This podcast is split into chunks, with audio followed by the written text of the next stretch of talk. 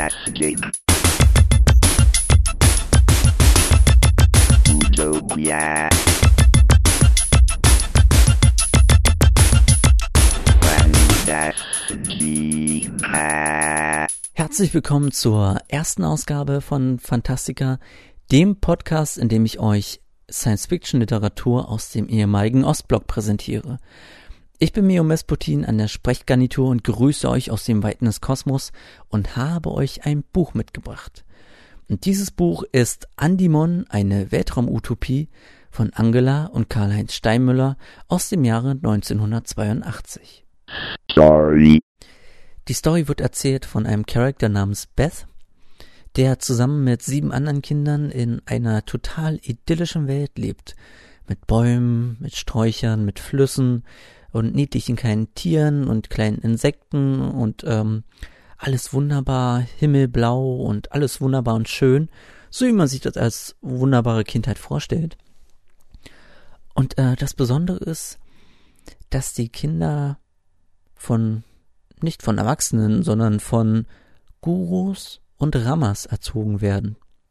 Gurus und Ramas sind ähm, keine Menschen, und äh, wie ich schon sagte, keine Erwachsenen, sondern es handelt sich dabei um kybernetische Wesen, also konkret Roboter, die darauf programmiert sind, die Kinder großzuziehen und äh, auch neue Kinder über den Inkubator äh, ranzuzüchten. Ähm, und auf jeden Fall lernen die halt viele Sachen, die kleinen Kinder, und äh, werden auch immer größer, fangen an, sich Fragen zu stellen und bekommen halt regelmäßig Geschichten und Märchen von Guru erzählt.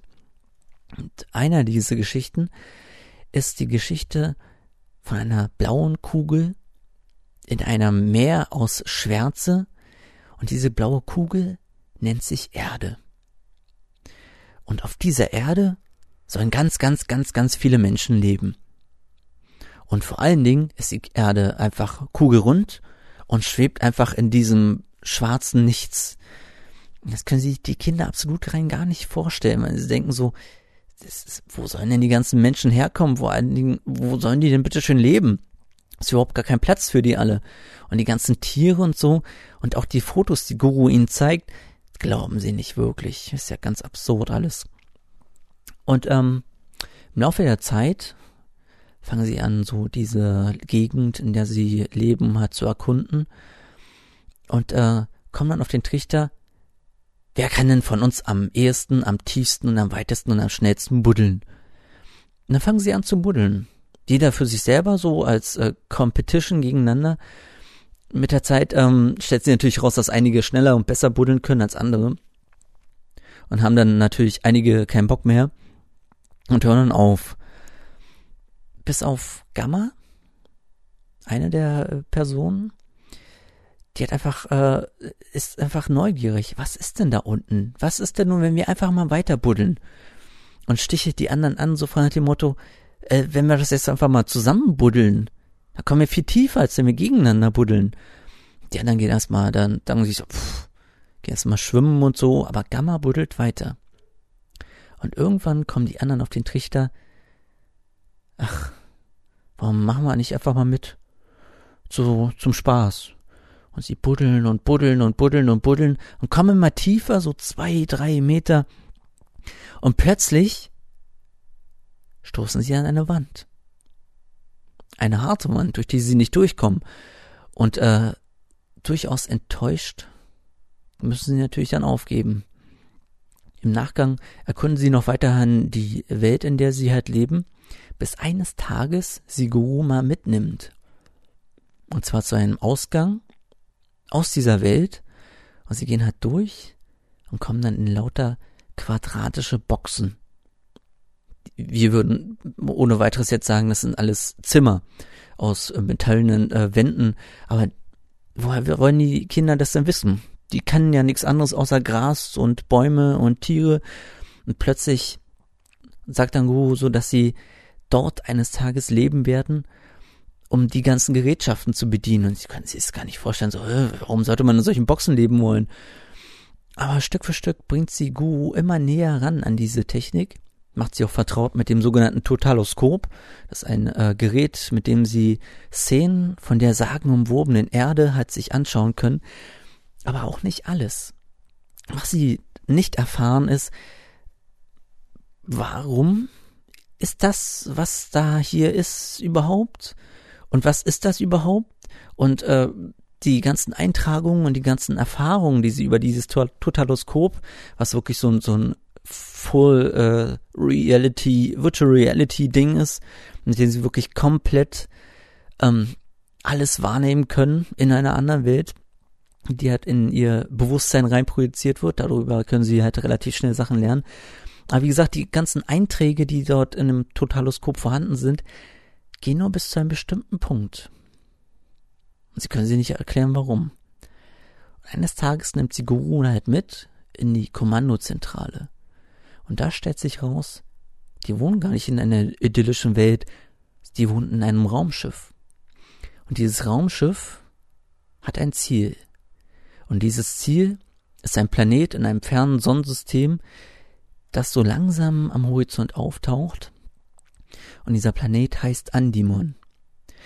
Und keiner weiß, was sie da überhaupt sollen. Keiner weiß, was es da sie jetzt aber konkret erwartet.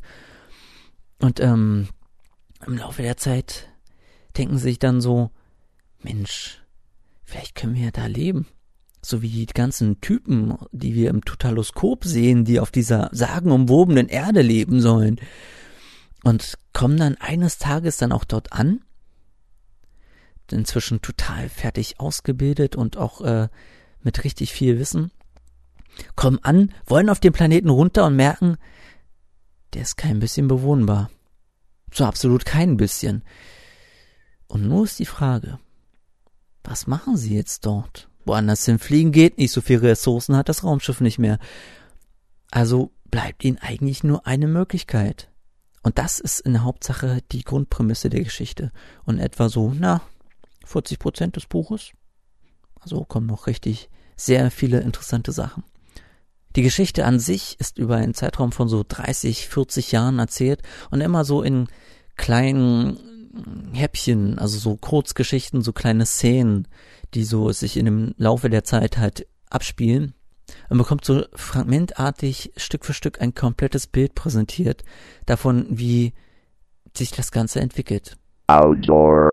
Die beiden Autoren, Angela Steinmüller, sie ist Diplom-Mathematikerin, und äh, Karl-Heinz Steinmüller, er ist Diplomphysiker und Philosoph, ähm, haben mit diesem Buch ihr Erstlingswerk ähm, vorgelegt. Vorher hat Karl-Heinz Steinmüller schon in Eigenregie eine Kurzgeschichtensammlung äh, rausgebracht, die ich in einer späteren Episode auch nochmal rezensieren werde. Und äh, in diesem Buch haben die beiden das erste Mal gemeinsam einen Roman ähm, verfasst. Und das Buch, als es rauskam, schlug ein wie eine Bombe und war wirklich ein Riesenerfolg weil die beiden versuchen mit ihren Büchern sehr viel ähm, Grundlagenwissen auch wirklich einzubringen. Also es ist wirklich sehr stark fundiert. Man merkt halt, dass die beiden wirklich ein sehr umfangreiches Wissen zu den Themen haben.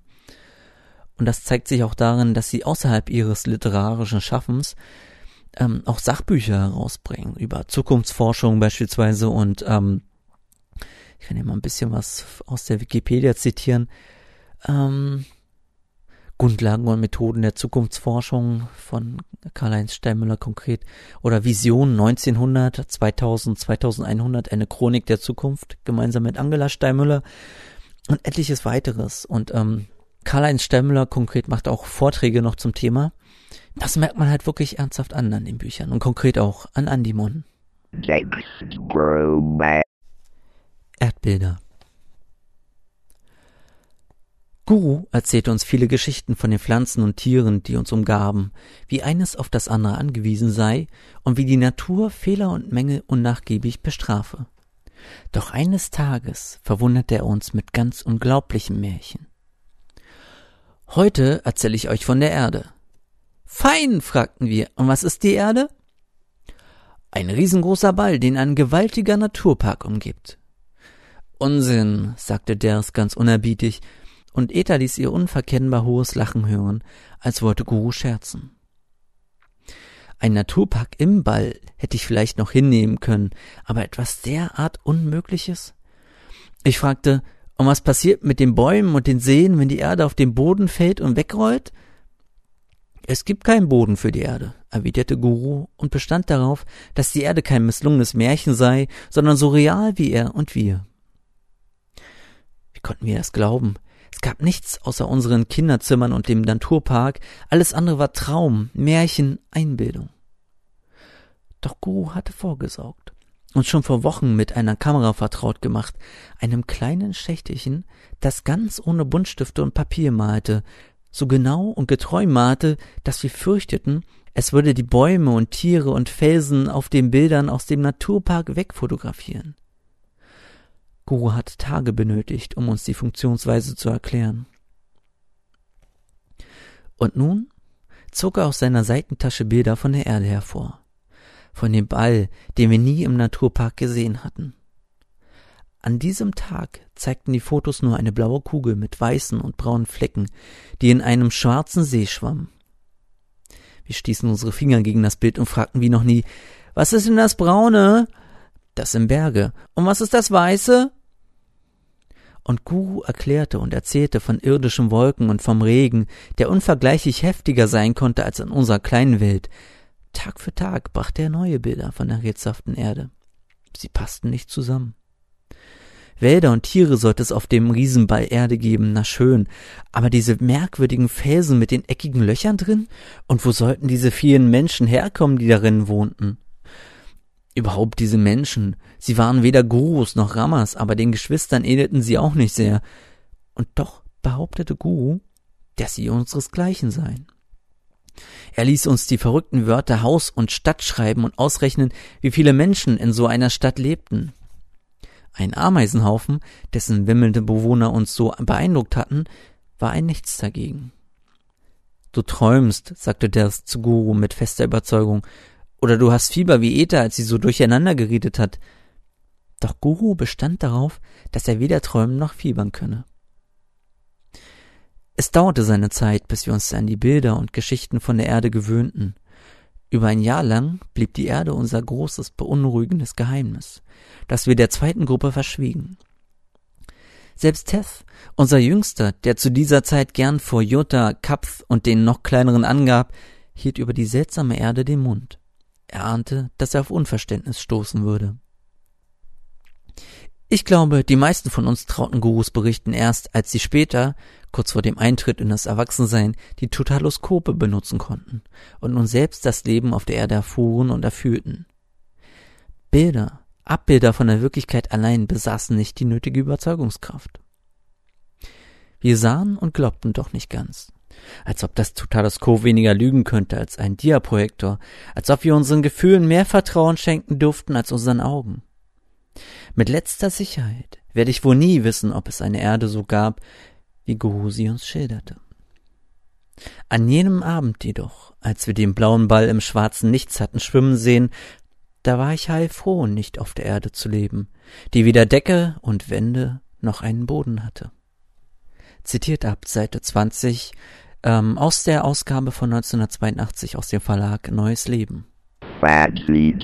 Fazit. Andimon ist auf jeden Fall ein sehr, sehr, sehr, sehr, sehr, sehr beeindruckendes Buch. Ich habe ja schon erzählt, dass es aus hauptsächlich Kurzgeschichten besteht. Das ist nicht unbedingt so das eigentliche, oh, das einzige hauptsächlich äh, beeindruckende an dem Buch, sondern die Story ist so unglaublich riesig und äh, hyperdimensional, also von einfach episch, dass es auf der anderen Seite auch gleichzeitig verwunderlich ist, wie nüchtern und ähm, einfach äh, die Geschichten erzählt werden von den Steinmüllers. Also nicht so mit großem Pomp und wir müssen jetzt so richtig ordentlich draufhauen auf den Haufen mit den ganzen Worten, die wir so zur Verfügung haben, sondern es erzählt die Geschichte einfach schlicht und konzentriert sich dabei auf das Wesentliche.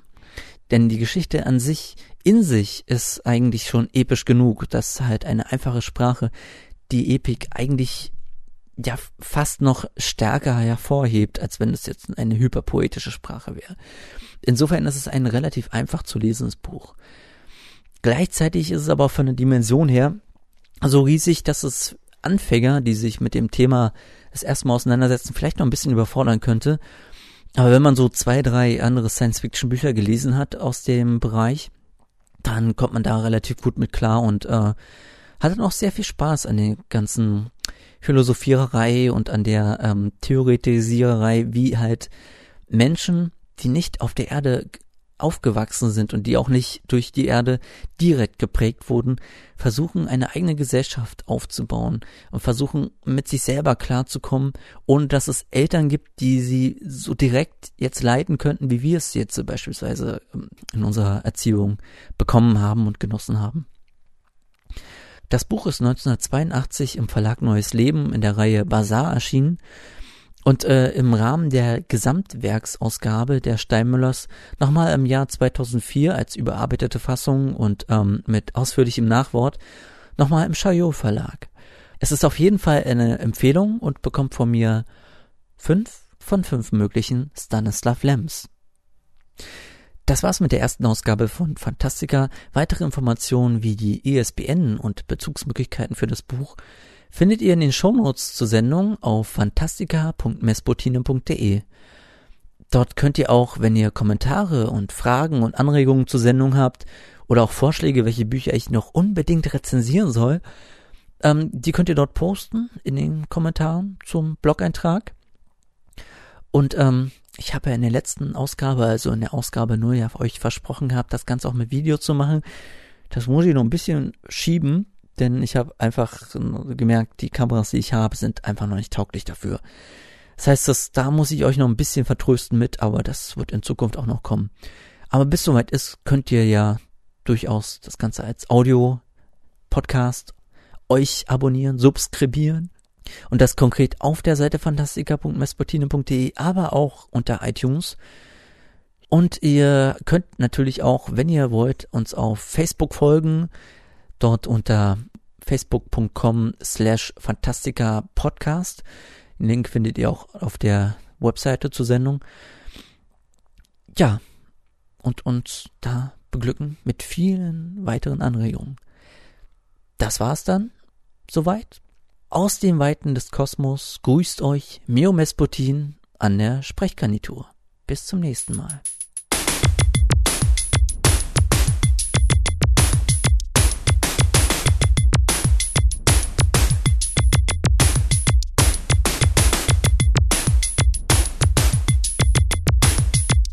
Fantastica.